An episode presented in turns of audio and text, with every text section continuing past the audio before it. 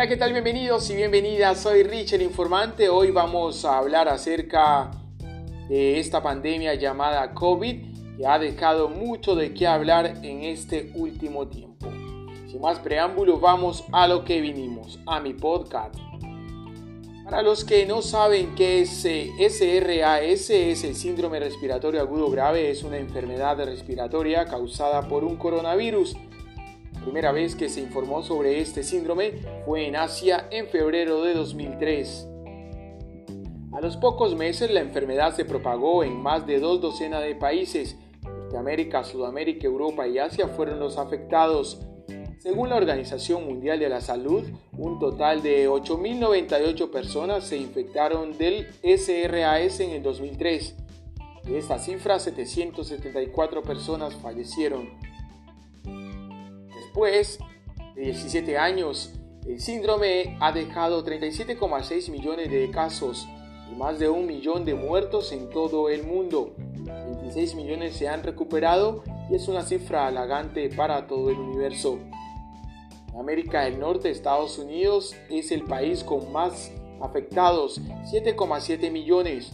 Sudamérica, Brasil 5,5 millones y acumula 150 mil decesos. En Europa, España es la más golpeada con 861.112 casos y 32.929 fallecidos. Estas cifras aún siguen aumentando.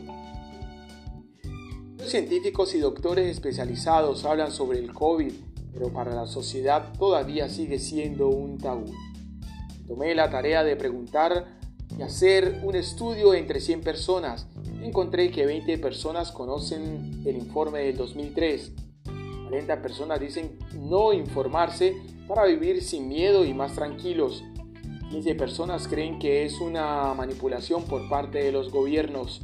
25 personas ignoran o desconocen que existió tal pandemia en el 2003.